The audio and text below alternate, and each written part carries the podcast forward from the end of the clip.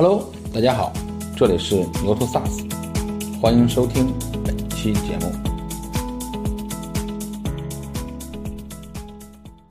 那其实核心是说，你还是说要了解你的客户，他他的诉求是什么，他的诉求是什么。如果这件事情我做比客户自己做效率高，我觉得就可以做。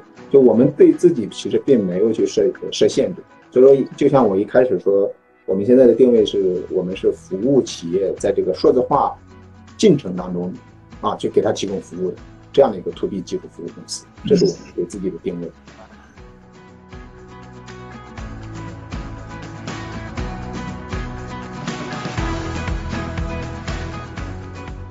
有些产品，比如如果纯软的这种产品，呃，它的利润率会高一点。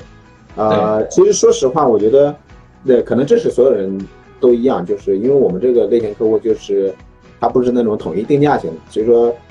其实小客户反而可能，比如你综合算下来，你的利润率会高一些，啊，利润率会高一点，对吧？大客户他有一定的溢价和博弈能力，我觉得这可能是 to B 类的产品，大家都特点都是相同的。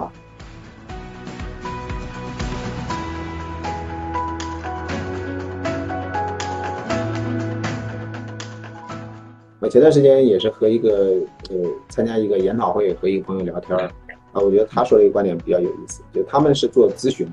啊，做这种，而且是技术创新咨询啊。我其实我一开始我没聊的之前，我也挺纳闷，我说这玩意还能做？哪公司技术创新不是自己弄啊？啊，但是后来就有别人问了他一个问题，就是说，那你做这种技术创新咨询，你又不帮别人去 debug 代码，那你你你怎么获得客户的信任啊？对，那我说一句，我觉得其实就我想想，哎，我们其实平时也这么干。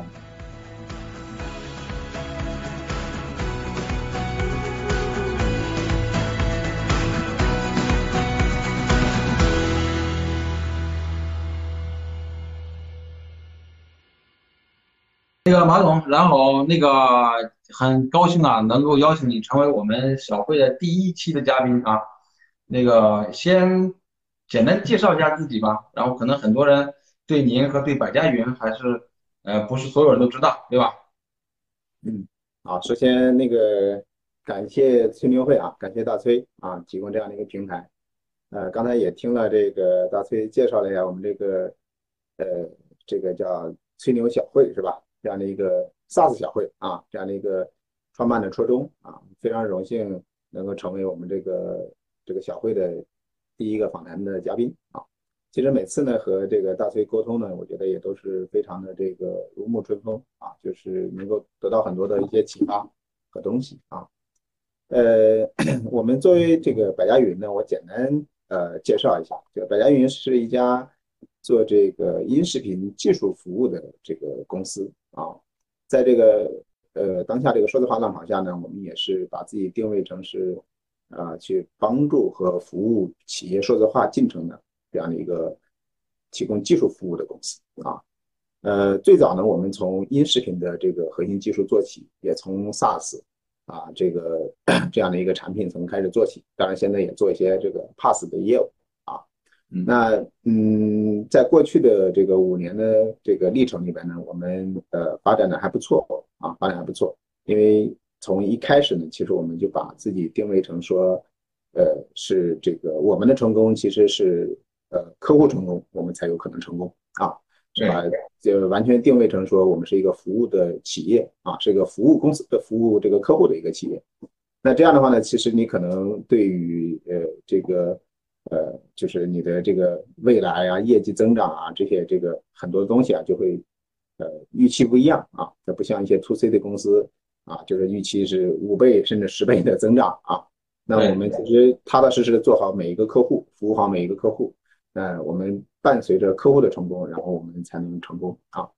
那这过去五年呢，其实我们这个呃。这个业务呢做的也还可以，增长呢基本上每年大概是一个百分之五十到百分之百的一个增长的情况，呃，然后，嗯，现在呢这个我们也经历过几轮的融资吧，啊，然后在整个这个音视频这个赛道呢做的，呃，还还算有一些成绩啊，算有一些成绩啊，呃，我们现在服务的客户类型呢，从这个传统的一些这种教培啊市场到 Q 十二的。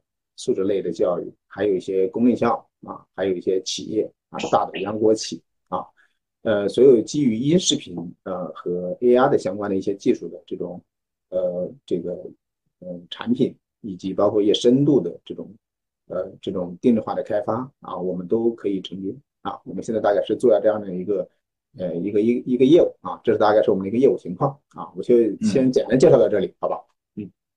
对，就是借着这个话题呢，我们开始今天的对话。其实，其实我我因为对之前我们也聊过，比如百家云在在当时在开始创业百家云的时候，对吧？然后当时整个的环境是一个什么环境，对吧？嗯。比如说当时的整个政策或者是经济环境是一个什么环境？就是到底你们看到了什么？然后然后要解决一个什么样的需求？然后开始这个创业的历程。嗯。嗯，最早呢，其实百家云呢，这个我们是从一七年啊，从这个也是一个美股上市公司啊分拆出来，以前是个这个呃叫跟人学，后现在叫高途啊，这个是一个 to B 的事业部啊。嗯，那其实最最早我们做这个业务呢，从一四年就开始做起了啊，呃，就是用音视频的方式，就是提呃服务一些这种在线的教育机构、中小机构。那给他们提供这种在线的老师和学员的这种交互的场景啊，对，提供这种场景啊，提供这种产品来服务。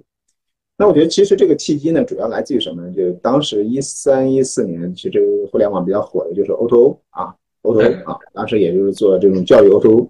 那教育 O2O 里边，其实最解决最核心关键，其实就是这个在线的这个老师这个教育服务的交付啊，也要解决这个问题。因为如果不解决教育，服务的交付的话，其实它不是在线教育的核心环节啊。那 也是这个这样的一个场景，找到这个场景，找到这样的一个这个呃赛道和商业机会啊。然后另外一方面呢，其实 就是我我本人呢也是做了呃大概二十年的这个互联网产品的技术开发工作。对。然后涉及到音视频呢，也大概十几年啊，十几年，从零四年就开始做起做音视频相关的一些技术和产品。所以说，也在经过了这个十来年的这个发展呢，发现了这个 to C 的这个互联网呢，就是我觉得，呃，在一六一七年，我我个人感觉其实还是会到一定的瓶颈啊，到一定瓶颈，嗯啊，然后你果果不其然，也就这几年，我觉得大家可以回想一下，比如这三年，呃，好像没有什么 特别这个这个新潮的一些或者是大规模的一些 APP 出现，对吧？这种 C 端的产品出现啊。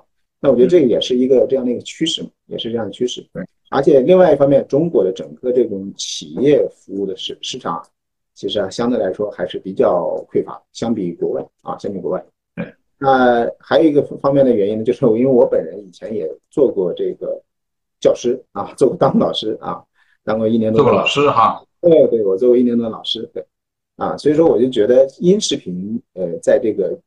教育领域啊，甚至比如再扩大一点，比如这种交流培训啊，这种这种领域，我觉得以后应该有比较大的应用空间啊。所以这也是基于这样的原因啊，就是我们开始做做这一系列的产品，然后去服务这样一类的这种企业。当然，呃，一六年，呃，这个这个就是从一四年开始啊，一六一七年那个当时的刚需客户其实就是在线的教育机构啊，其他的那个那会儿可能视频会议还没有现在这么火爆。对对对，是是嗯，哎，当时我很感兴趣啊。当时你说你做了一年老师，那一年教的是什么呢？呃，我当时在这个一个中学里面教数学，初中数学。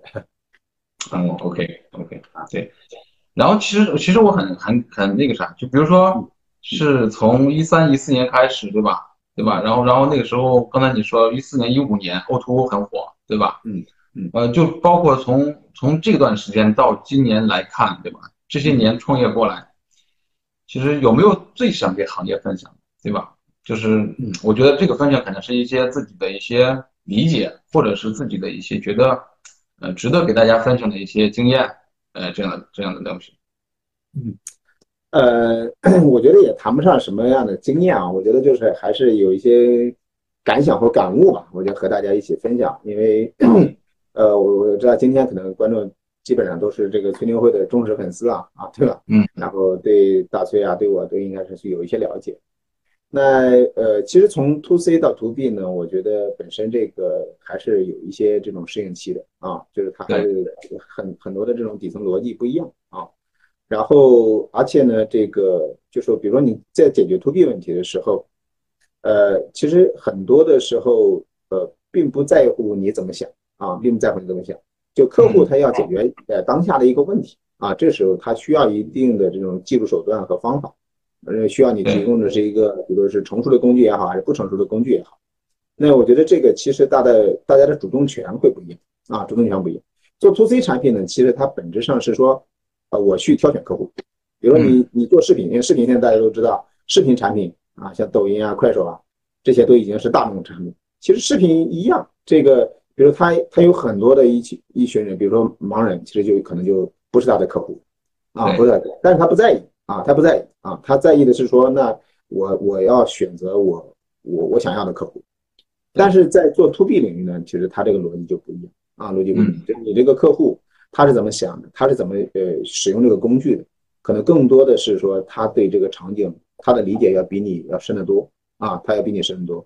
那你要去尝试快速的这个了解客户的业务啊，然后包括他的需求，他为什么是这样的需需求？啊，他还有哪样的一些这个呃专业或者不专业的地方，大家一起来商讨。啊，快速的帮助他去完成这个试错或者试对啊，我觉得这是这是一个这样的一个过程，就是大家首先要把这个呃怎么讲呢，就是呃就是把心沉下来，你才有可能做好这件事儿啊，才有可能做好。嗯，刚才你提到了，你比如说 to B 和 to C 做 to B 的产品和 to C 产品的底层逻辑是不一样的，对吧？嗯嗯，to B 产品呢更多是以客户为中心，对吧？对。也不是你说想想做什么就做什么，然后其实是用客户的需求来驱动的。那 to C 产品呢，它可能就会去挑客户了，或挑人群去做一个细分领域的。那可能以我为主，比如说我们每天用微信，其实微信不太思不太会思考你到底想要什么，对吧？可能我我我我来推，对吧？我推出来，你用的好呢，那我就留着；用的不好呢，我可能过段时间我迭代了，对吧？我再升级一把，对吧？对，嗯，是的，嗯，对你比如说这些年来看。嗯，就是说做错了哪些事儿，比如说有哪些事儿，有有哪哪些让你记忆非常深刻？比如说，我就觉得肯定是交学费了，对吧？然后然后然后慢慢的迭代走过来，让让这家公司变得越来越好。呃，其实我觉得，呃，只要是创业啊，只要是这个做一个公司啊，就不可能说，呃，就是没有犯过错误。嗯，但是其实，呃。就是核心关键，就是说你在犯这个错误的过程当中，或者在这个出做这个决定之前啊，就是你要判断一下你能不能够承担这个结果啊，能不能承担这个结果？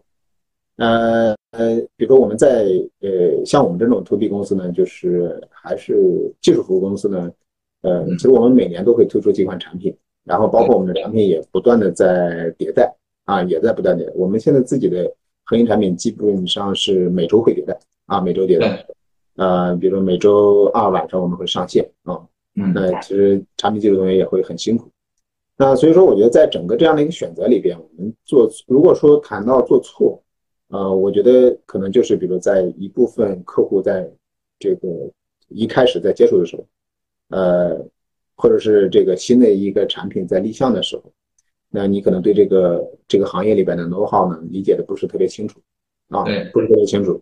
然后呃，然后还带有一点点，比如说技术性的这种这种偏执啊，就是我觉得这个可能是之前我们在过程中呃犯过的错误，包括我觉得以后可能还会再犯的错误啊。但是可能比如呃这种错误犯多了之后呢，你就会知道哦，呃，那我快速的这个修正和迭代就可以了啊。其实也就是说就我能解我能够承担这个结果，并且快速迭代修正，我觉得这个就没什么问题啊。对，其实我也是创业者，其实我很能理解这件事情，就是说，呃，没有不犯错的，有很很多事情其实是踩下去之后才知道是错了，就是别人给你讲是是没有感觉的，嗯，对吧？别人说啊，这个可能是个坑，你说呀，这个不踩下去，我觉得我能解决，我能搞定，对吧？是是 是是，嗯是，对，那个我看有一个网友在问题，说说说问问了一个问题，我可以插进来问一个问题，就是说百家云的。定位究竟是什么？可能刚才你也也也也也讲到了，对吧？然后我觉得可以简明扼要的回答一下这个网友的问题，就是说你们，因为你刚才你讲了，就是百家云出自一家上市公司剥离出来的一个单独的事业部嘛，嗯，对吧？然后然后慢慢成为百家云这家这家实体公司，对吧？就是这个，我想我我觉得他想问的就是，如果从一个公司里出来之后孵化出来，然后如何转型成为一个即将要上市的一个上市公司，对吧？这样这样的一个过程是是是一个什么样的过程？对吧？我觉得他可能问的是这个问题。嗯，呃，我先就是尝试回答啊，就是刚才大崔也帮我呃解读了一下啊，我觉得其实呃就是做公司呃。那个也可以看到，就是像我们这种类型的公司呢，就是首先我也是技术出身，然后呢也理解这个业务场景啊，包括以前还做过这个老师啊，所以我觉得其实核心一开始可能大家想的还是说做一点有意思的事情啊，做一点有意思意思的事情，能够帮助，就觉得这个是能够对这个行业有效率提升的。就是我觉得其实可能也没有想到，五年前也没有想到，比如我们今天要一定要做到多大多大啊，就是上年我看了一本书，就是说。呃，就是你不用去替孩子去规划未来，就是你这个三十 三十年前，你根本就不知道三十年之后还有这么多的职业啊，对吧？对，对吧？所以说，我觉得一一就是如果你当下做这件事情，你判断有有价值、有意义啊，那我觉得这个呢，其实就是说能够值得你坚持做下去。我觉得这个是呃，你能够持续走下去，然后甚至可能越走越好的一个核心原因啊。那第二个呢，就是我讲想讲，就是对于我们公司，我们自己认为自己的定位是什么啊？我们最早开始呢，从音视频做起，做这种音视频的编解码传输这种通道啊，为大家这种做线上交付去这个呃去做这种产品。但是事实上呢，我们并没有把自己仅限于说我只做音视频相关产品啊，我们包括这个呃一些这种 AR 处理技术。啊，我们也我们从一九年开始做这种呃团队，然后包括一些这种客户，我们这个这个这个呃有很多的客户呢，他在营销方面也有这种诉求，那我们也会做一些业务系统一些这种产品。那其实核心是说，你还是说要了解你的客户，他他的诉求是什么，他的诉求是什么？如果这件事情我做比客户自己做效率高，我觉得就可以做。就我们对自己其实并没有去设设限制，所以说就像我一开始说。我们现在的定位是我们是服务企业在这个数字化进程当中啊，去给他提供服务的这样的一个 to B 技术服务公司，这是我们给自己的定位。也就是刚才你在讲，就是不管是我们经验的分享也好，还是遇到的最大的困惑也好，比如说对对客户的那个那个感知度，或者是对客户的理解度，在这个过程中，其实我觉得每一家的 to B 公司都会存在这样的问题，对吧？因为尤其是一个通用的产品还好。对吧？如果你要进入到某一个领域、某一个行业里边的时候，其实你发现那个行业的 know how 的壁垒还是很深的，还是很深的。其实你并不知道它这个事情到底是一个怎么样的过的过程，对吧？对，就是我我觉得接接接着进行我们的问题，就是在这个整个的这个企业发展过程中，其实你觉得最困扰你的问题是一个什么样的问题？嗯。最困扰我的问题啊，其实其实这个最呃，其实其实说实话有有很多哈，呃，但是我觉得当下呢，我第一反应呢，我觉得还是说，呃，就是当你服务的这个客户的群体啊和行业越来越多之后呢，对，呃，你对他的这个呃场景的理解啊，可能就是就是越会呃，就越需要交的学费越多啊，这是第一啊。第二呢，就是作为一个 to B 的技术服务公司呢，我们呃，因为我们服务的客户呢，可能一般来说，可能都是腰部和腰部以上的客户。对。那其实你迫切需要的，其实就是一些本地化服务能力。嗯。啊，本地化服务能力。我们也分析过我们的一些，比如这种线索啊，就会发现，如果你那个地方没有人啊，其实你的承担不高啊，然后承担率不高，然后这个包括服务的客户呢，可能也不持续。所以说，我觉得对于这种，呃，就是它其实是一个，呃，嗯，怎么讲？就是首先你要有有有有相应的一些好的产品，然后能够满足客户的需求，这只是这只是入门啊，这只只是入门。那同时呢，你还要再去理解客户的场景，这时候你才能把客户黏住啊。最后呢，才是说你能够呃有有更贴身的服务，才能让客户呢就是能够满意的。持续留下来，我觉得其实这这这两三个问题对于我们来说，呃呃，还是还是挺还是挺需要不断去解决的一个问题啊。嗯，对吧？我觉得创创业者都有，肯定是有个火种点燃，对吧？然后去加入这个创业的这个大军里面，而且这个创业呢，其实是一个是一个永无止境的一个一个一个事儿。呃，创业有他自己的乐趣，就是在不确定中寻找确定的这个过程，对吧？我相信可能很多创业者都会都会有这样的一些感悟，对吧？那我们再往下下下说，比如说，嗯，那个我不知道，就你们现在整个呃怎么去看客户成功这样的一个话题？因为因为现在我觉得就是我们一直在讲，就是呃，尤其是 SaaS 这样的企业，对吧？然后它的核心是呃本质是续费嘛，对吧？嗯。然后然后商业模式是订阅，对吧？呃，我觉得就是他客户成功，你们怎么去看？就是在客户成功的过程中，就是客户和客户成功的关系，你怎么看这两者的关系？呃呃，我简单的讲一下我的理解啊，就是其实呃做 to B 的服务呢，其实我估计大多数的公司墙上可能都挂着叫客户第一，对吧？对对对对对。呃，我们当然我们公司也不例外，也是这个对公司文化的这个第一条啊，客户第一。嗯，其实后来我们仔细去理解这件事情，就是呃，就是客户第一呢，其实是体现的是说你要有这样的一个态度啊，要有这样的一个态度，就是你把客户到底摆在一个什么样的位置。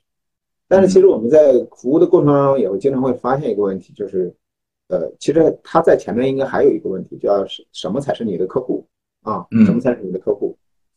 那呃，就是你其实需要大量的时间去在甄别啊、筛选啊，什么样是你客户？如果这个客户又想要你的服务，然后又又要价格低，甚至免费啊，对，然后又给你提一堆这种需求啊，那我觉得呃，其实你你你也很你也会很煎熬啊，你也会很煎熬啊。对。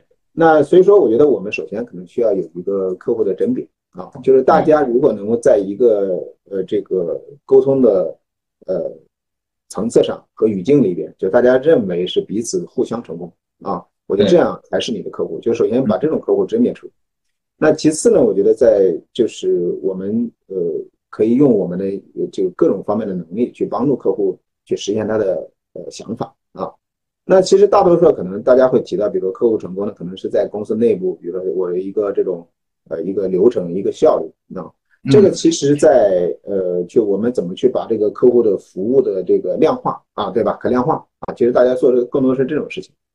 那么，在我们这种技术类呃企业，包括产品迭代也很快，然后这个有一些不断新产品推出的这样的公司，不是它不是单品类的客户。其实我们对客户成功啊，呃，其实做的我自己感觉是弱了一点啊，弱了一点。对啊，就是因为也不太好做。就是呃，首先你要要求，我们要要求我们的一线人员，就是你要快速的学习能力才可以。那这时候呢，其实你就很难去做这种客户成功各种流程里边的这种量化，然后再去指导你怎么去做这件事儿。那个可能相对来说比较适用于一些，比如说单品类，或者是一些这种更偏标品的这种这种客户的情况啊。对，呃啊，我大概先先讲这些啊。然后那个，我觉得是刚才你也在讲啊。就是嗯，那个客户和客户成功，对吧？其实最后呢，还是要给客户交付价值。就是你刚才讲说是，哎，我们每家 to B 的企业都会把客户第一或者是客户为中心挂在墙上。哎，我还真得每天去做一个调研，是吧？然后到底有多少家企业没有挂客户第一和客户？我我相信，我相信肯定大部分人都挂了，对吧？但是，就是到底是真的挂在墙上了，还是真正的记在了心里？其实我觉得每家企业，对它的那个判断不同，或者是服务的价值不同，那个那个或者初心不同，或者是他的初衷不同，可能选择不太一样，不太一样。因为有的创业者他可能就选择是赚快钱嘛，对吧？对。他其实说我赚赚完一波，我我赚差不多，我立马换一个赛道，对吧？然后然后然后去接这个。但但我觉得 to B。其实这个逻辑，如果你把不当不把客户当回事儿，这事儿就基本上就是走不远的，走不远。对，我看有一个网友提了一个问题啊，就是说，我觉得这个问题我可以先回答哈。他说，百家云是为数不多能盈利的 SaaS 公司，对吧？原因到底是什么？对吧？这是第一个问题。说未来大厂投入会越来越越卷，对吧？百家云对未来的竞争策略。是什么？OK，这个这个两个问题都都很尖锐啊。是，对，呃，就是我我我说一下这个，尝试回答一下啊，看能不能那个呃，就是能够这个让让这个这位网友满意啊。就是我觉得是的确，现在也是呃中国的 SaaS 市场的一个呃就是普遍存在的问题，就大家可能都盈利比较难啊。但是其实我们作为一个音视频的这种呃 SaaS 企业啊，我们自己还是自己给贴这样的标签啊。这个 SaaS 企业呢，其实我们过去几年呢，其实做的还不错啊，就是每年都有利润啊。我们自己觉得这个里边的核心原因是是在于说。呃，就是首先，这个音视频呢，其实它和音视频服务和其他的这种 SaaS 服务还是有一些区别啊。首先，音视频它的这种在线交付的价值和作用，它对于我们服务的客户来说，或者多数客户来说是刚需，它不可减少啊，不可减少啊。那比如，特别是一个对一个在线，比如教育公司或者在线培训公司，那这个它它如果不在线交付，它就它就它就不不不称之为一个在线培训公司，对吧？那它是个刚需。我觉得你在服务客户的刚需的时候，那同时客户又认可你的价值，其实这件事情，我觉得你的呃这个这个价值就体现出来。当客户认可你的价值的时候，你说你还赔本去做这个生意，我觉得这个其实就显然不是想把这个生意做的持续嘛，不想不想做的长久，对吧？我觉得这是第一个方面。第二个方面呢，我们也分析过，比如我们音视频的这种类型的，呃，这个这个企业，其实做通道也好，还是做什么也好，就是占客户的这个整个的营收或者成本的占比，这个比例其实还是比较低的啊，比较低的。就对于客户来说，你你这点钱，其实对他来说不算什么钱。如果你真的成本占据了他百分之五十以上，他肯定天天就想着怎么去优化你啊，对啊。所以说，我觉得核心是说你能服务好他。把质量服务好，其实这是他的第一位第一位要求啊。那我觉得这是第一方面。第二个方面呢，就是，呃，就是呃，就是我们的整个的产品对于客户的使用的场景，变过去这几年虽然时间不长，但是客户在使用场景上面，其实呃变化还是很大的啊，变化很大。比如我们从大班课做起，然后做小班课啊，然后做这种双师课堂。然后做这种公益项领域的这个三个课堂场景，就是客户的使用场景在接触了音视频之后，是呃，就是我觉得是快速的在演变，那体现了你你自己的这种音视频的产品的这种研发和迭代能力。这一点呢，我们呃，就是从我们核心的团队来讲，我们过去十几年一直在干这件事情，所以说这个呢，我觉得也是有一些积累啊，也是有一些积累。所以这是我觉得我理解就是还是能够做的有利润的一个原因啊，有有利润的原因啊。呃，刚才说的第二个问题是是竞争策略。啊，竞争策略啊，竞争策略，我觉得这个呢，其实呃，可能不见得是我们的竞争策略，就是我觉得更多的是我们的一个战略选择。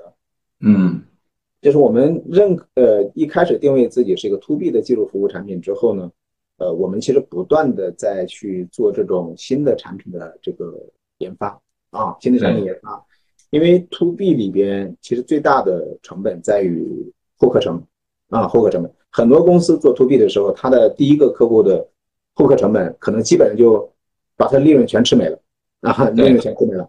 那如果说你这时候没有第二款产品、第三款产品再适配给他，那其实你这个客户相对来说，你你你是很难很难那什么的啊，很难这个这个挣钱，也很难挣钱。那所以说，我们认为这种矩阵式的产品的这个呃这种结构或者这种产品体系，是以后 to B 类型的产品，呃公司可能都不得不走的一条路啊。嗯嗯，就其实这个产品线过多之后呢，它是不是也会很也会很困扰，对吧？因为因为对吧？就是如何选择哪个走得快一点，对吧？哪个走得慢一点，资源谁分的多一点，谁分的少一点，对吧？是的，是的，是的。那接下来你对整个中国的 SaaS 会有一些什么看法？比如说，我们今年也在拍 SaaS 二十年，对吧？也我也问了很多嘉宾这样的同样的问题，包括像今年整个疫情之下，对吧？这两年整个那个那个 SaaS 企业的状况都不是很好，包括二一年整个的估值猛起来一波之后呢，二二年基本上估值咔嚓下来，到了一个我们说是到了一个算是像谷底的一样一样的这样的一个。地方，对吧？你对未来接下来 SaaS 中国的 SaaS 是一个什么样的判断？呃，就我们经常内部也会做这样的一些战略研讨，因为我们从我们自己的产品体系来讲啊，我们有标准的 SaaS 产品啊，也有一些这种可能标准的 SaaS 产品基于呃标准 SaaS 产品之后呢，再做一些定这种定制化开发的啊。对对，就是也有很多的呃，相信有很多的同事其实呃，包括这个行业的同仁啊，就是肯定对于定制化开发这件事情的理解是有很大分歧的啊。那我觉得，其实在我这几年的一个深刻的感觉啊，就是我觉得，呃，纯标准化的这种 SaaS 的产品啊市场，我觉得在国内其实还是蛮难，特别在中国这个竞争土壤里面啊。国外我们知道可能有很多的一些这种呃这个这个成就成功的公司啊。那为什么到国内，我觉得感觉大家就是可能有有有很多公司规模也有了，然后但是最后就发现这个对吧？这个利润走到资本市场就就会很难，就是我觉得与整个中国的竞争环境也有关系啊。嗯，中国人呢善于这种同质化竞争，要善于内卷啊，就是对吧？这个呃，咱们经常会说，比如这个这个国外大家有人发现一个矿，然后就有一堆人上去卖服务给他啊，卖水啊，卖锤子。对，在中国呢，只要这个发现一个矿，你放心，这第二年周边全是矿。啊，对，然后就是呃，就是善于同同质化竞争，就是我觉得这个也是可能我们的文化里面不太善于创新的一个因素的原因。因为发现这个，哎，这个能赚钱，那我也就干这个事儿，我不愿意去干丝毫的一些有差异的事情。对，那我觉得这样的竞争环境会导致一个问题，就是比如说，即使我们发现一个呃一个，比如说赛道或者是一个产品方向，它可能当下有利润，但是可能第二年就没利润。啊，第二年就没了。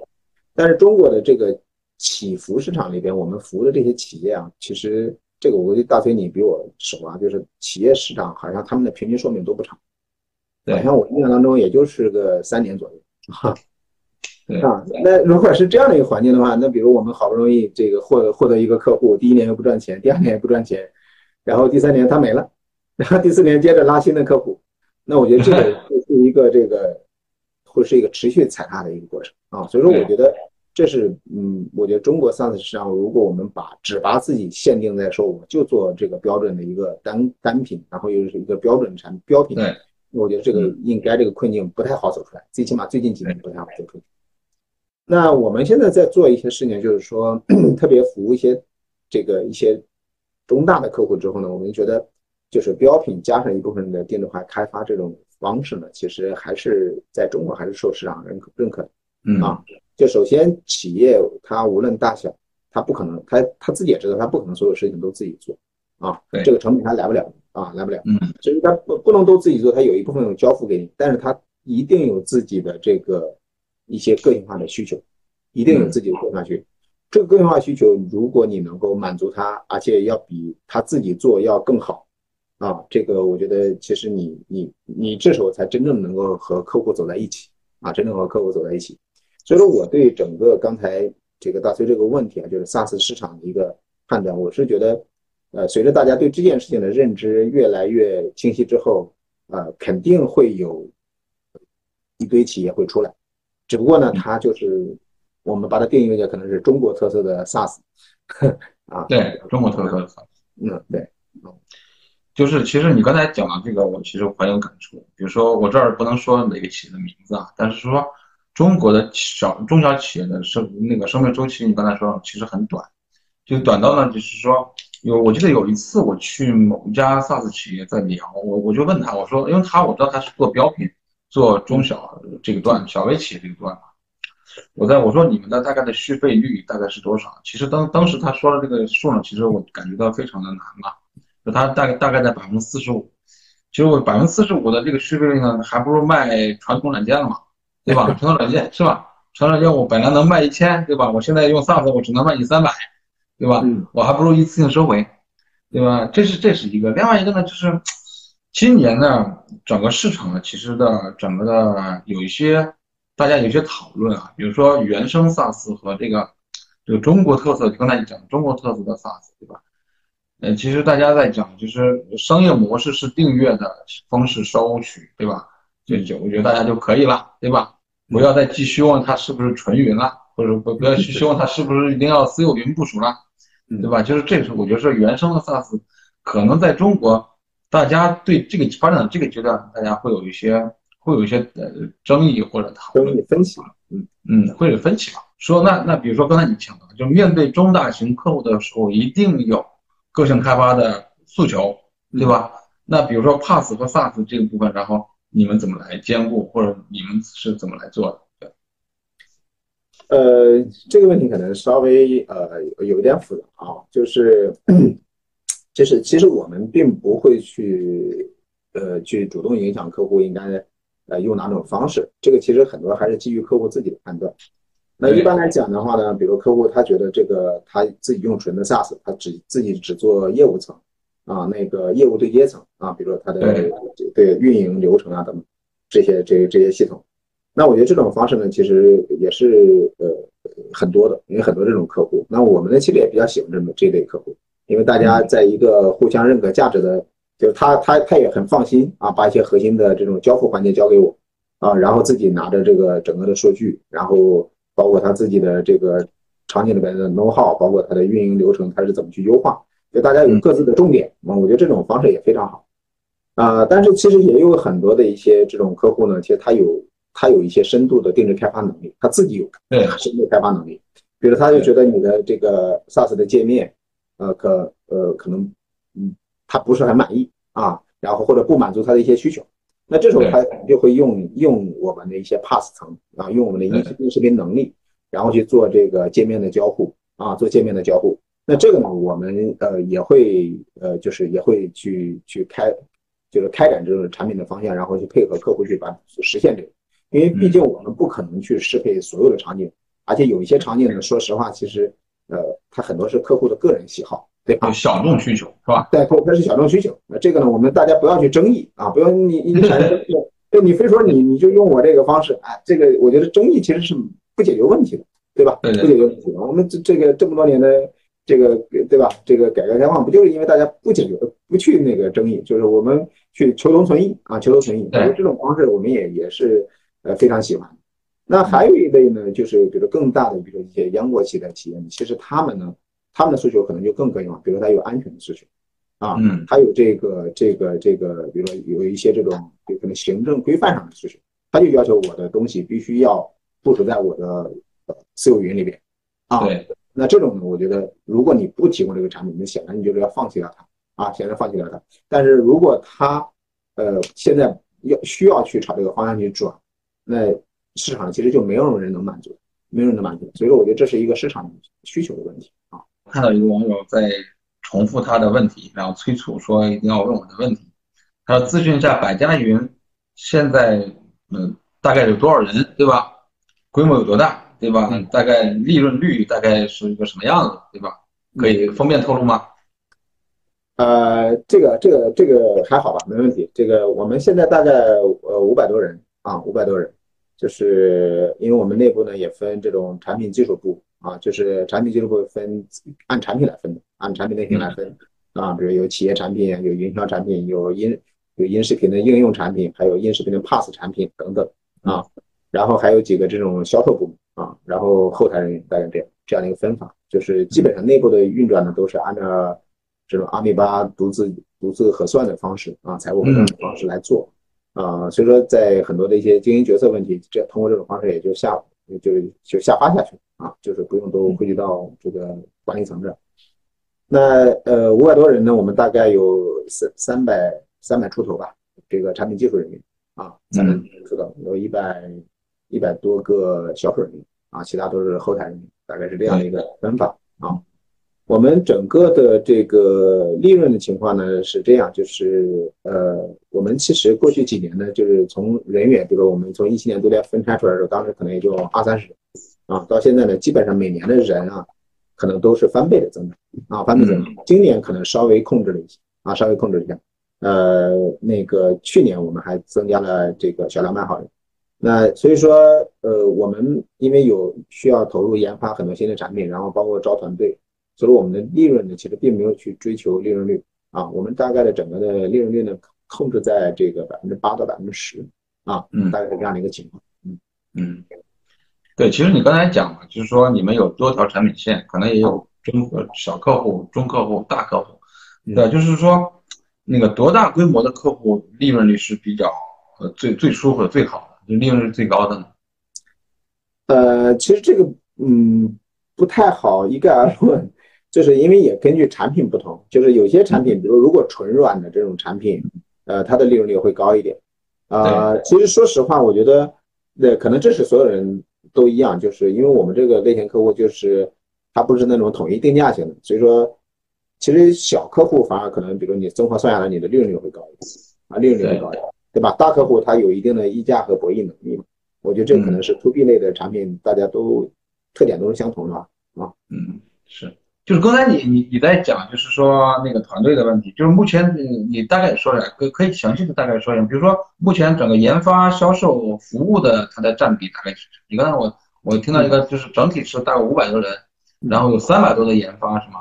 嗯，对，我们大概呃研发就是把产品技术人员都算上，就是大概三百出头。我们有四个研发的呃办公室中心嘛，四个研发中心就是北京、武汉、南京，还有济南啊。济南人比较少一点，济南可能也就是三十人啊。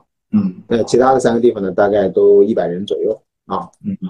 呃，销售人员呢可能稍微多一点，销售一百出头啊，销售人员一百出头。如果纯做服务的话，我把剩下的人员可能都是我们的后台人员，比如我们的运营啊、市场啊、财务啊等等。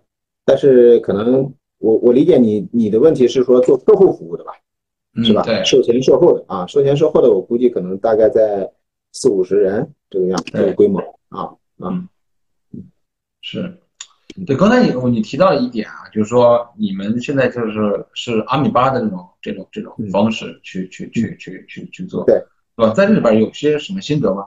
就是 to B 的公司，然后用阿米巴要分分产品线呢，还是怎么样去去去协作？呃，是是需要这个分产品线啊，分产品线来协作。呃，其实我觉得我们也不算那种就是刻意追求一定要是那种非常精准的阿米巴方式。嗯，对，我们只是把这个决策权利呢去交给了这个业务部门，业务部门的负责人，然后呢让大家更用这种偏市场的方式去把这个事做了。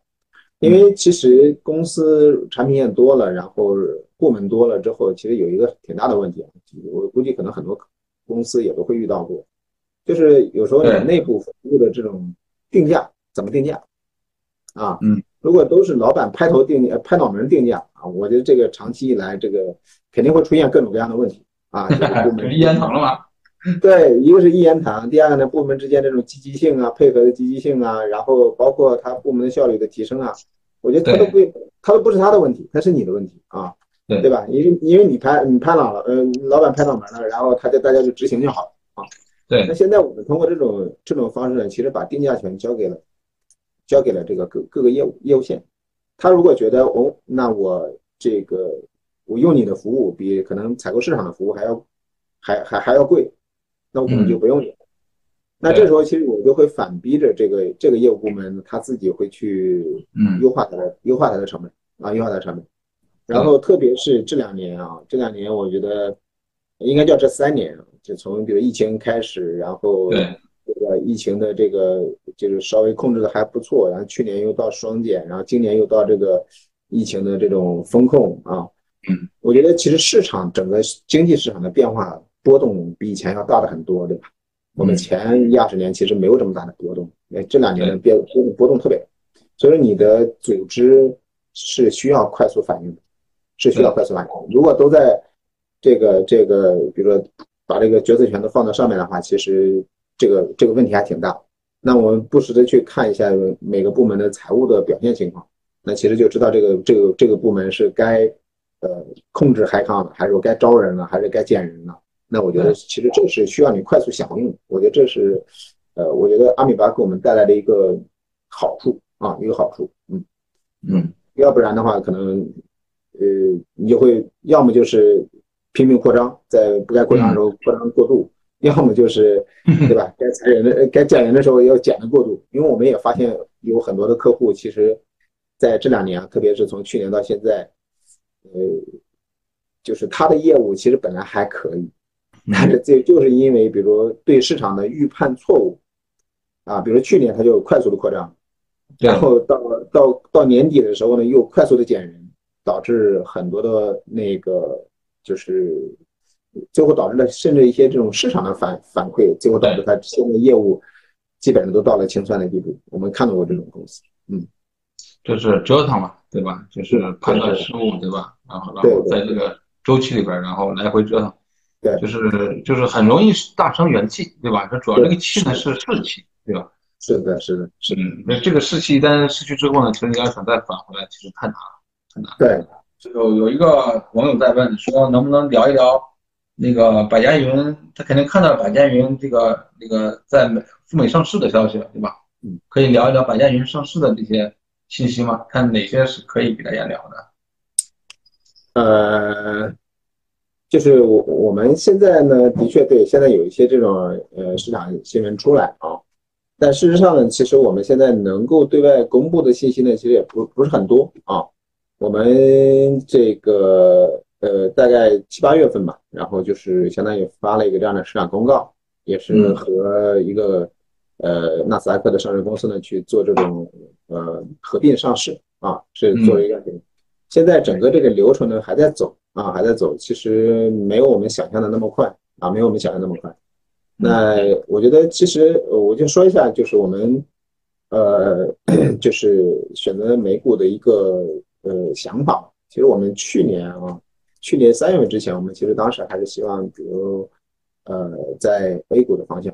最后在执行过程当中呢，其实发现呢，呃，其实国内呢还是呃还是有有对这种我们有一点互联网属性的这种技术服务公司啊，还是有一点困难啊，有一点困难。啊，就是各种流程啊、规范呀，然后对，呃，就是甚至包括一些这种呃，这个这个这个呃，在在准备资料的过程当中，发现有些东西呢，其实可能绕不过去啊，绕不过去。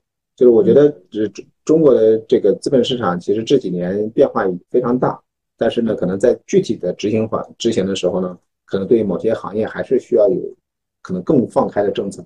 才有可能让企业去，呃，就是呃，特别像具有像具有这种创新意识的企业，能够去这个拥抱 A 股市场啊。嗯，那选择美股的原因呢，我觉得也是我们还是呃长期看好这个中国这个对外开放的这个态度啊。我觉得主要是从这个方面来考虑。嗯，是，其实我觉得呃，大大家静等百家园上市的好消息。对吧？谢谢。这个这个的就这个事儿呢，只能说已经开始，对吧？然后呃，没有大家想的那么快，对吧？对对。但但是就是只能去等着这个消息的再次公布了，对吧？嗯。我希望到到时候呢，我们也可以再聊一聊，对吧？具体的一些盛世过程中的一些故事，对吧？好的，好的，好的。好，对对对，是是。谢谢。行行行。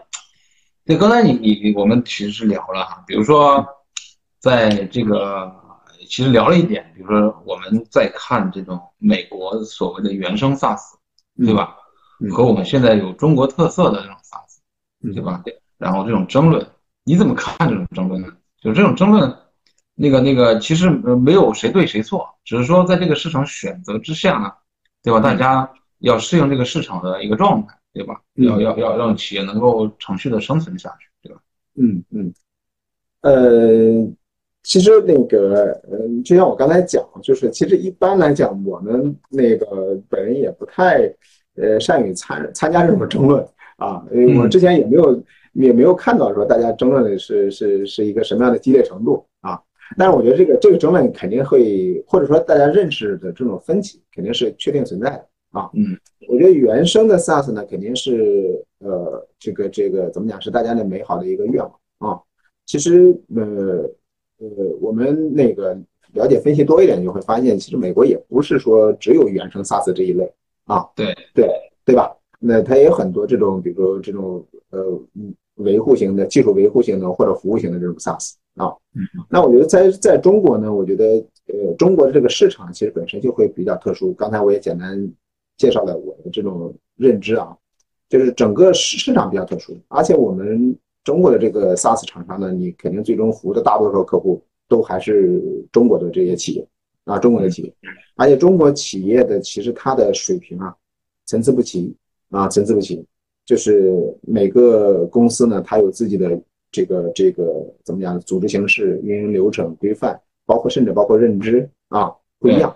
那我举个举个特别简单的例子啊，就是大家可能会认为，比如像教培，就是这种教育培训这种行业，大家好像好像都是同一个行业，但事实上其实他们差距非常大啊。有的做 KCR 的，有做语培的，要培训英语的、外语的、俄语的，然后还有做职业教育，其实他们之间也都是隔行如隔山，隔行如隔山。对，所以说其实每个企业的组织形式也非常不一样，那每个老板对于自己的核心竞争力的认知也是不一样。嗯，那在过去的这个几年里面呢，大家可能更多的都是呃把这个注意力放在比如说企业做信息化啊，做信息化。那我觉得在之后，呃，那个很长一段时间内，所有的企业可能都会去迈入到这个数字化的进程。啊，嗯，我记得有一次在和同学做这种争论的时候，就说就说到一个观点，我觉得还蛮有意思的啊，也分享给大家。就说你如何理解叫信息化和数字化啊？信息化呢，其实往往都是说公司的管理层、主管，他明确知道自己要什么。嗯，我明确知道自己要什么的时候，这时候其实就是我需要一个工具，技术工具去满足我这个一点的需求，那其实就是信息化。啊，对你帮我就是首先做电子化，然后做信息化啊。但是其实数字化呢，其实相对来说是一个比较长的一个路途，然后也比较呃那什么，就是很多时候其实更多的是老板都不知道自己要干，不知道自己要干什么，所以说我要把这个企业变成一个这个怎么讲叫做数字原生的一个企业。我我这时候他相信把我整个的流程都搬到线上之后呢，去对于我这个企业的长期发展是有价值的。所以在数字化的这个。这个交替过程当中，就是从信息化到数字化的过程当中，我觉得我们中国的这个呃很多的 SaaS 厂商也好，或者是这些企业服务的厂商也好，其实肯定是有很多自己的一些特色的做法，有很多特色。你要允许这个这个过渡期越长，你的特色就会就会越长。呃，当你的认知和别人一样的时候，你你可能啊，那我觉得这种刚才咱们说的这种云原生的这个原生的 SaaS 和中国特色 SaaS 可能这种争论就变少啊。对，对吧？它核心来自于需求的变化啊，对，核心来自于需求，确实核心来自于需求，对吧？就像刚才我们说的，就是 to B 呢，这些产品，这种创业的这产品也好，其实核心还是要满足客户的，因为这个不是自己说了算嘛，对吧？对，还是还是你刚才说的，还是以客户需求为驱动的，关键是客户出钱，客户说了算，对吧？不以我自己的意志为转移，对吧？是的，当然能做成原生 SaaS 呢，就大家。就是我一套产品那一套代码，对吧？那个那个一次升级全部全部搞定，对吧？其实原来我们讨论过，就是说 SaaS 到底是对厂商自己有利呢，还是对客户更有价值，对吧？其实原来我们说说一套代码，对吧？然后便于升级，便于维护，好像这个价值都是给厂商说的，并不是给客户说的。那客户的价值是什么呢？对吧？大家。就当时我们聊了很多这样这样的类似的话题，嗯，对吧？就是回归客户本身的时候，你发现你还是得回归客户自己的真实的需求，然后就让他满足他什么，然后你再思考这件事情。是的，是的，是的，嗯，是对，嗯，对。就昨天我在看一本书啊，比如说这个《创新变现》这本书，对吧？我们里边讲了一个，就是说在产品定价的时候，就是在产品研发的时候就开始要对产品做。定价的这个处，那个那个那个模型的处理，然后你们，比如说你们有很多产品线，对吧？然后你们的每条产品线大概就是是一个定价的一个策略，大概是一个什么样子？呃，其实我们的产品线呢，其实还呃，就是我们到现在为止，大概后台有二十多款产品啊，就是就是大大小小的分法。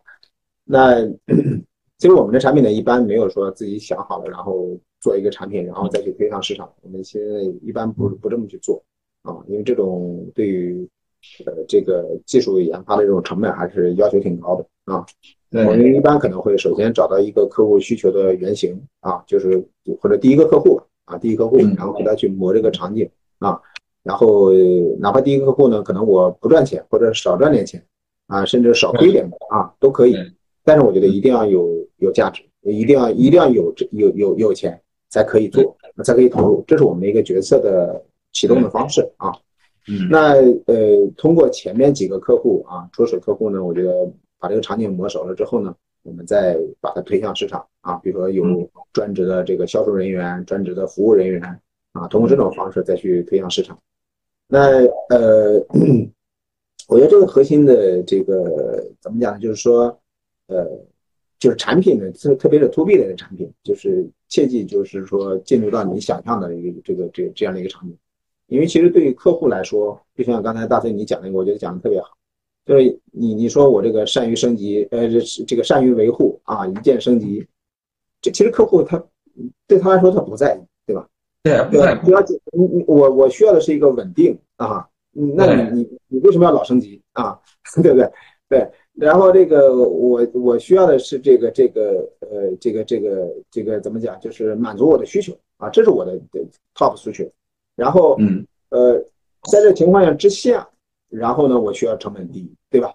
其实客户来说，他以前不用这个工具，我用人，我用人人海的方式，我也能解决，只不过是觉得人海的方式成本成本高了。那你现在说你善于呃这个易于维护，那可能就是说，只是说你的能够降低成本。如果在他成本能接受范围之内，其实你把这个易于维护的这个成本降到哪怕降到零，其实对他来说价值也不大，啊，价值也不大，因为这取决于你的产品。在它的整个的成本模型里边占比多少？如果你能占比到百分之五十，那你的确降一降一降，对它用用处很大。如果你就本身就是百分之二，那你说你再降个百分之十，对他来说，他其实无感啊，他其实无感。对，对，是，其实就是呃，就那个 gap 还有多大，到底能满足多少需求？包括我们说，原来这这这些 to B 的厂商在传播的过程中呢，其实很容易犯一个毛病，说我有什么。嗯，我我我什么最好，对吧？我能给什么，对吧？他其实很很很少去想客户说，呃，我要什么，对吧？你能满足满足我什么，对吧？你能解决我什么样的问题，对吧？对对对吧？我不管你是，就跟就刚才说嘛，说我不管你是，呃，那个中药还是西药，对吧？我这儿难受，对吧？你得给我解决了，对吧？对吧？你就最终最后没给我解决，你说我这是什么什么那什么高端科技药没用啊，是吧？没用，对，没用啊，是的，对吧？在做大客户的时候，有有一些什么样的呃心得，我能够给大家一些分享的？嗯，呃，我觉得从这个呃和客户的在整个的这个沟通对接过程当中啊，我觉得肯定呃不同的客户的。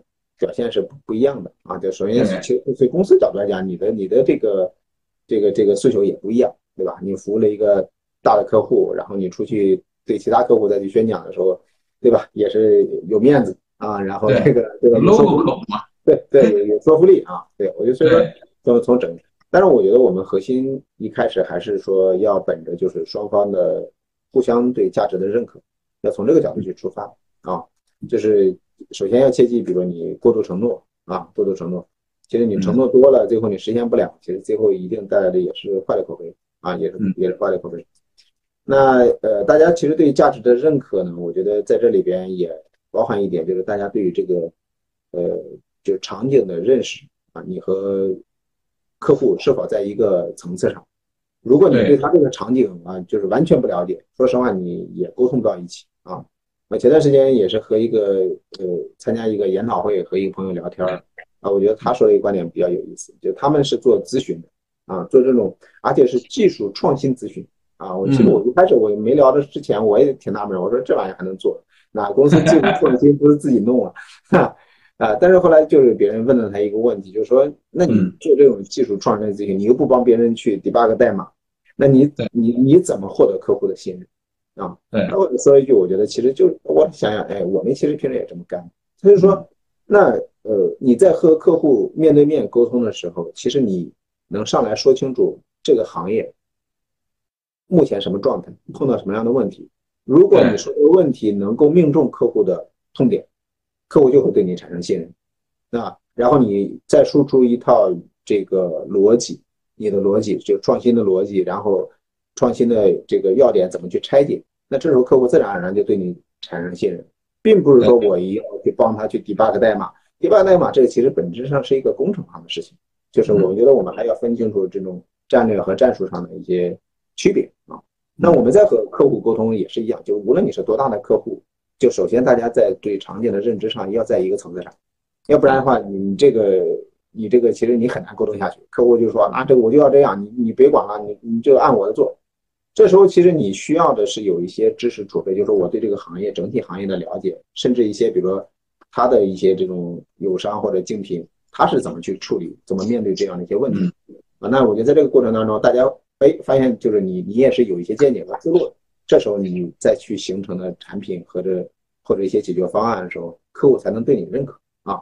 就是大家会相对来说更公平一点，而不是说可能每个对吧？这个金主爸爸你都要跪舔，那其实最后也解决不了问题啊，也解决不了，因为客户毕竟，客户越大，他内部的这个对这个这个这个产品本身的这个诉求，你首先要满足他的基本需求才可以啊。嗯嗯，确实是，确实是。对，就是这我我这两年呢有一个感受，我不知道这感受对不对啊？就是我觉得到时候你你待会儿可以去去判断一下。嗯。其实我觉得，就是我我我跟踪这个 SaaS 行业这么多年哈，其实我有一个很具体的感受，就是说，以研发为核心的初始团队出身的，其实对产品本身是有敬畏之心的，嗯，对吧？因为他们会首先会做一个八十分的产品，他才开才敢去面向市场，对，才愿意去卖，他觉得。过不了自己心里那个对对对产品或技术的那个那个门槛，对吧？他觉得我把这样的东西交给客户是一种不对客户不负责任的一个一个感感受吧，对吧？嗯。但是我们也看到这个行业里面就是非非技术出身的控局的老，当然也有也有很多做得很好，对吧？嗯。但是其实很大一部分呢，其实你会发现，如果以销售为主导的，他们会会带着原来做 to B 的那个惯性，对吧？比如说。原来因为因为是客户先拿到客户，然后再卖产品，对吧？对。然后可能我做个三十分、四十分，我就开卖，对吧？然后后期呢，产品所需要，因为一旦见见到客户，客户才开始用，他可能客户就会有不断的问题会出来，对吧？那可能你为你这个产品所填坑的那个那个成本会居高不下。我不知道这个感受是不是对，确实是我这两年我我这个感受会越来越深刻，越来越深刻。嗯嗯，是的，是的，的确是这样。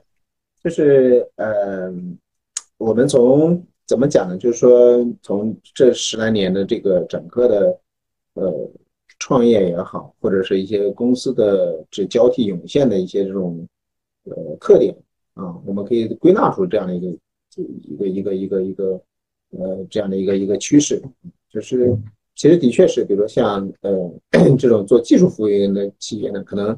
呃，做技术人员呢，其实他有一些天生的优势啊，天生的优势啊。但是事实上呢，其实，呃，这个优势都优势和劣势它是互相转化的啊，互相转化的啊。我们比如刚开始可能起步会会稍微顺一点，对吧？你能对产品理解，然后客户说什么能听得懂，甚至是你上手帮客户去这个改他的代码等等，那个 对吧？但是我觉得，在企业在快速的通过呃这个一定的规模之后呢，其实比如说一些比如市场出身、销售出身的这个这个这个企业呢，其实它它有它会有它的优势，它会它它也会有它的优势。这个与每个企业的特点不一样啊，不不一样。比如像我们这种企业，可能我们在做市场方面，我们其实就挺挠头的啊，不太会做啊，对吧？这个大崔也了解啊。但是呃，比如说我们可能在解决一个客户的问题的时候，那其实。我们我们可能不太，呃，就是害怕，就是和竞品去 PK 啊。嗯。那这个就是这个方面呢，可能会有一些呃优势。但是，比如说你在呃市场推广，然后这个组织管理啊等等方面呢，就是包括甚至包括有一些战略管理。比如上周我们去和华为开一个这种联合的这种研讨会啊，workshop，就会发现，那他他们这个这个规模的公司，他就是另外一种做法啊，他就另外一种做法。就是大家会根据自己本身公司的不同的特点，会选择一些，呃，就是要补齐的短板。就这个，其实我觉得无论什么样的公司，它最后它都要走一遍啊，它都要走一遍。我接下来我可能会围绕比如说生态的话题去聊一聊，对吧？嗯，你们现在整个的生态的一个，我当然我这个生态我指的是个大生态，对吧？嗯，可能从技术底层，对吧，到到到那个核心算法，甚至这种这种这技术型生态到。你的开发者生态到你的销售生态，或者是你的呃那个那个客户生态，对吧？是一个大生态。就是你们现在整个这个生态体系是一个什么样子的一个结构？嗯，呃，其实我觉得这个问题呢，其实稍稍微复杂一点，有有，而且这个话题也大一点。就是我从我们刚才你你这个拆解的这几个部分，我我简单回答一下，就是我们自己从技术选择的生态上来讲，我们还是崇尚这种就是开放的生态。啊，包括我们的整个产品呢，其实也都是呃偏开放的产品，就是无论什么样的产品都可以和呃很多的竞品友商甚至客户自己的产品去做这种对接，就我们相信这个呃开放的这个力量，其实一定是一定是大厂。啊，一定是大厂，就是我不会说我做一个东西，然后。就是只只能和我来做，就是这种方式做下去呢，可能在短时间内有利，但是从长期发展角度讲，也不见得有利。我觉得这个可能是技术生态上的选择啊。然后从比如说我们整个客户的生态来讲的话，其实这方面我们做的或者说布局也好，或者思考也好，或者刻意为之的这种方式，我们其实做的相对来说少一点啊，相对来说少一点啊。我们更多的可能还是说。呃，一个行业一个行业去去去去去做啊，就是去去服务服务我们的客户，然后也嗯，更多的是说，呃，我我如何能够体体现这个直接更直接的价值啊，更直接的价值。至于客户和客户之间的这种联动呢，呃，我们希望，但是我们并没有这样的诉求啊，并没有这样的诉求。那另外一方面呢，就是我对这个生态的一个。呃，理解呢，就是就是我觉得可能，呃，也许也许理解不对啊，就是我觉得目前我们这种 to B 的服务的企业的这种呃规模，可能还很难去嗯呃去叫怎么讲去引导一个生态，或者叫规范一个生态，或者叫把一个生态就玩转啊。那其实大家可能 讲生态，更多的比如像类似于像腾讯呀、阿里啊这种企业，它有这种比较强的生态。那我理解，像他们这一类型的公司的生态呢，其实更多的是把它的客户产品化或者叫商品化啊。比如我们 有一个特别有意思的观点，就是说，比如说大家都去淘宝去买东西，去淘宝买东西，但事实上，其实你去淘宝买东西买的是那些商品？我觉得其实反过来看，其实。那些商品不是，呃，不是那些真正真正的那些物，反而商品其实是这个平台上的人，啊，这个平台上的人，那淘宝把这些人都卖给了不同的商家，啊，呃，就是你你这些商家去买广告，然后其实物只是他在里边流转的这种物流而已，啊，流转的物流而已，那其实这是他的这个玩玩的模式，就他最后生态，他最后一定是能够把他的客户能够产品化成。那我们这一类的这种，呃，SaaS 服务类的企业，其实无非你比如说你现在有有两万个客户，还是十万个客户，我觉得到目前为止你还很难去把它产品化和商品化，就没有人会去到你这个平台上去对你的客户怎么着，而且这也是你的现阶段可能是你的命根子，你可能也不愿意去做，啊，不愿意做这件事啊，所以说我觉得呃我们在这个客户的生态或者叫市场的生态，我们还没有去，呃。或者没有去刻意为之去做那一步，这是我大概的我们的一个理解和做法啊。确实，我觉得这两年呢，其实做生态，嗯，大厂也有大厂的做法，对吧？小厂也有小厂的做法，对对吧？就包括像一些那个能力类的产品，对吧？然后他们可能会跟着，比如像像这种电签产品，他可能会跟着这种大厂，然后去融合到人家解决方案里，对吧？然后然后然后去去去获得客户也好，怎么样也好。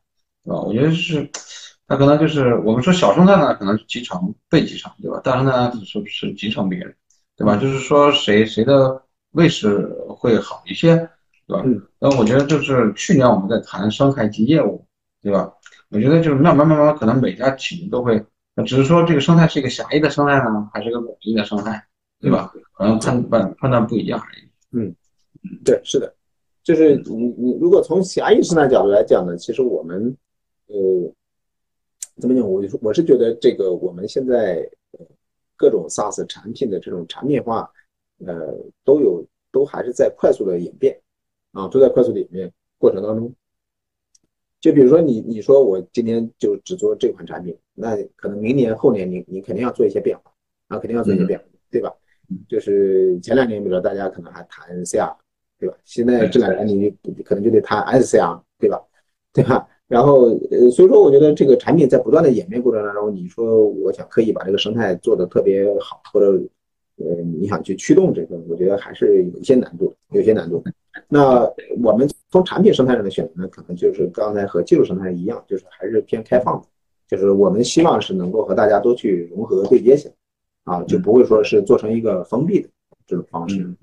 嗯，你说这个很对，就是说我们说生态生态本身它自己的土壤要呃要肥沃，对吧？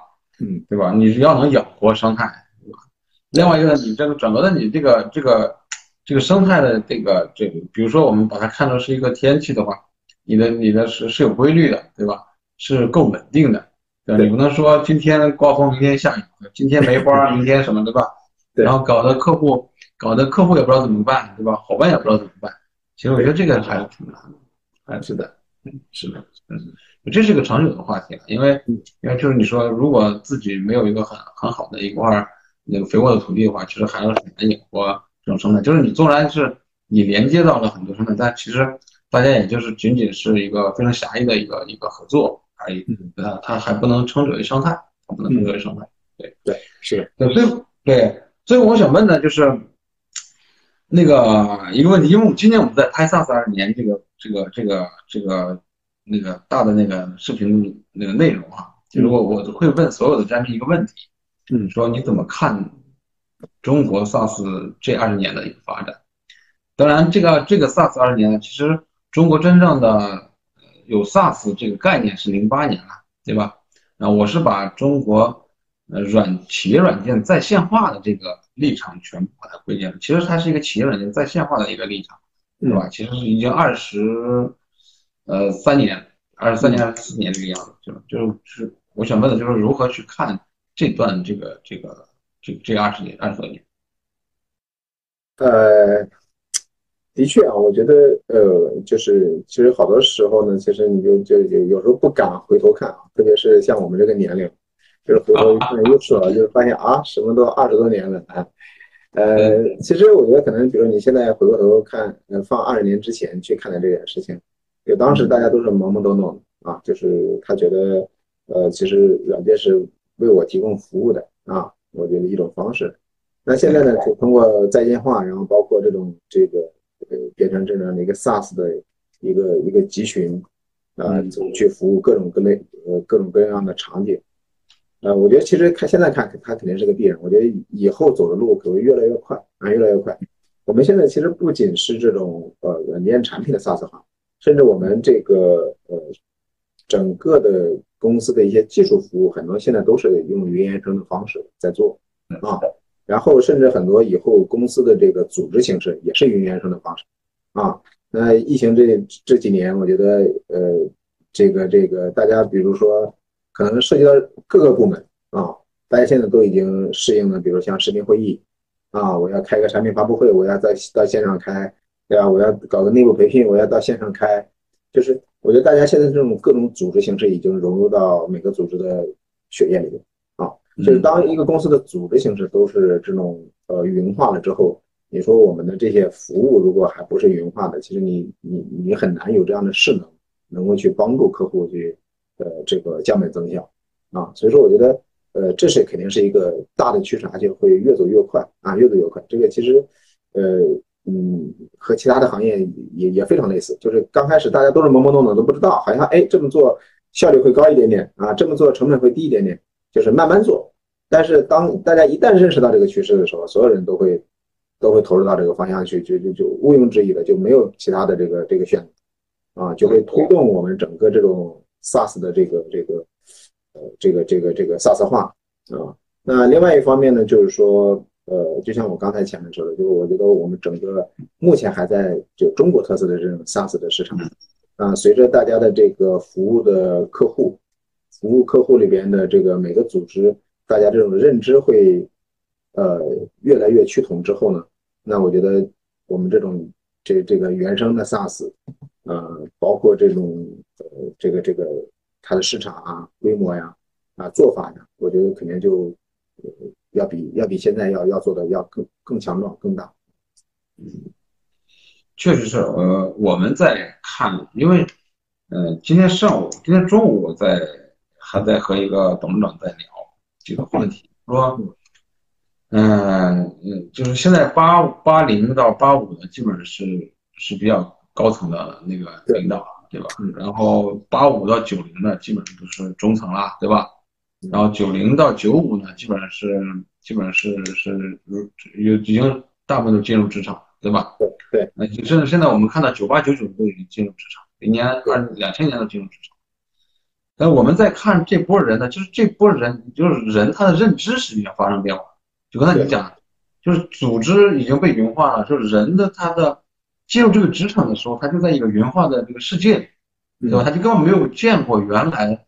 所有我们那个时代说，哎呀，你们拿个光盘，然后去装个软件，对吧？没有，对吧？对。他上来之后就是下载 APP，然后所有都是云化的，他不可不太可能回头去去再去再寻找过去的东西，对吧？可能他只能在教科书上或者电影里，对吧？电视剧里，对吧？看到原来的世界是那个样子。对，我觉得是，我我我其实我我能感受到，就是这个这个。一定是一个未来，对吧？这个是一个确定的一个未来。对，只是说我们在在在在这个过程中，它可能会有一些会有一些起起伏伏，对吧？那天我们和红杉的那个周奎在聊，我说我说其实周那个红杉是比较早期比较早投中国 to B 的那个产业了。那我说这个产业怎么看？他说这个方向是正确的，对吧？但是前途呢，就这这个路路途呢是遥远的，对吧？也就是我们说，应该说是，嗯，这个这个梦想是丰满的，对吧？这个过程是骨感的，对吧？确实是是这样的一个一个一个过程。好了，本期节目到这里就结束了，感谢大家的收听，请订阅本栏目，下期再见。